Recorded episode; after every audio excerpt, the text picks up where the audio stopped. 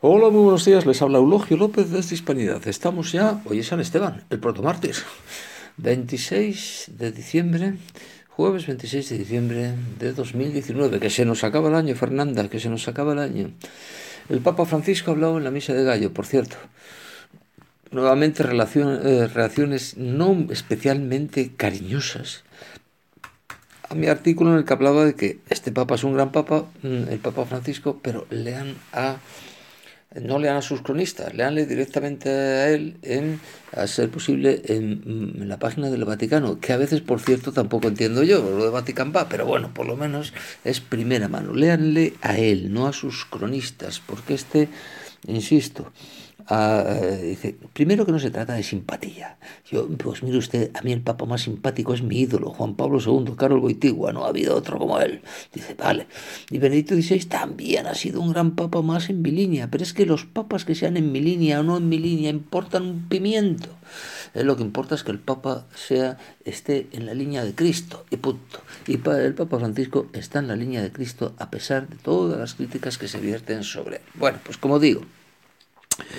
a pesar de esas críticas que, eh, que, ha, que, que, he cosechado con, con, el artículo en Hispanidad, ese de Francisco es un gran papa, pero léanle directamente a él, y eso que solo han pasado unas horas. Eh, supongo que cosecharé más. Dice, pues a lo que voy. El Papa Francisco ha dado un mensaje en la Misa del Gallo y, eh, bueno, su alocución de, de, de, de, Navidad, pues menos densa, si lo quieren, en el que ha contado una historia, la historia del pastor de la Nochebuena, que no tenía nada que regalar a Dios. Entonces se presenta en el portal vacío, todos los demás llevaban sus cosas, sus regalos, tras la aparición del ángel, y entonces es una historieta para niños, pero yo creo que muy profunda. El tal pastor se nos presenta ante San José y, y la Virgen María y sin nada con las manos vacías. Entonces va la Virgen y deposita, para poder abrir los regalos, esas cosas, deposita al niño, al, al niño Dios en manos de ese pastor que entonces se siente regalado, no regalador, sino regalado. Pues mire usted, eh, a lo mejor ahí es donde está la clave, ¿saben? La clave de la asistencia. Eh, mm, ha dicho dos cosas el Papa Francisco. Dios no te ama porque pienses correctamente o te comportes bien. Él te ama y basta. Esta es una idea que con un argentinismo, dice, no olvidemos que, no es porteño, pero es argentino, eh, dice, Dios nos primerea. Dice, dice, dijo el Papa en cierta ocasión, ahora lo dice de otra manera, Dios no te ama porque pienses correctamente o porque te comportes bien, Dios, Él te ama y basta, se apresura, se adelanta, ¿eh? Dice, amarte. Dice, ese es el Dios nos primerea. Dice, por lo tanto, es un agradecimiento. ¿En qué consiste la libertad del hombre? En aceptar la gracia. La libertad del hombre consiste no en hacer obras de mérito, sino que su obra de mérito consiste en aceptar la gracia y el cariño que le viene dado, regalado. Eh, por Dios, este es, el, este es el tema. Y segunda idea que eh, plasmó Juan, eh, iba a decir Juan Pablo II, perdón, eh, que no se trata de simpatías personales, eh, sino que plasmó Francisco, sobre todo en la misa del gallo, en la misa de Nochebuena. cambia la iglesia, cambia toda la historia, cambia todo el mundo, podemos decir, dijo el Papa, cuando comenzamos a no querer cambiar a los otros, sino a nosotros mismos. Esto, esto es, vamos, otra regla mágica, ¿eh? Es otra regla mágica. Eh, cuando dice, cuando eh, dice, oiga, mmm, deje de hablar de los demás, ¿vale? Hable de sí mismo, cambie usted.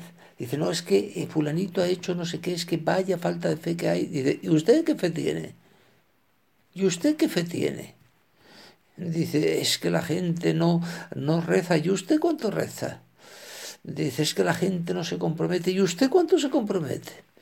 ¿Eh? O sea que, que, yo creo que han sido dos ideas grandes, grandes, grandes. ¿eh? Eh, como aquella, es que este Papa dice, no es un teólogo, pues posiblemente no sea un teólogo, pero caramba, eh, algo sabe de teología, porque sobre todo algo sabe de Dios, ¿no? recuerden cuando dijo aquello que me, a mí me parece todo una filosofía de vida en unas pocas palabras. Dice, ¿en qué consiste la vida cristiana? Dice, perdón, gracias y por favor. Lo por favor incluso podemos suprimirlo, me bastaría con perdón y gracias. La gente que dice perdón, dice, y la gente que dice gracias, esa posiblemente esté salvada, posiblemente se vaya al cielo. Es decir, que eso de que este papa, que desastre y tal, dice, bueno, pues insisto, no se trata de simpatías. Yo también he caído en ese defecto de decir, el papa Francisco, que desastre en el momento de la mayor crisis de la historia de la iglesia, que en efecto creo que esta es la mayor crisis de toda la historia de la iglesia. Y no se trata de decir que lo, que lo malo es bueno dice, qué bien vamos, no, no vamos bien, ni de broma.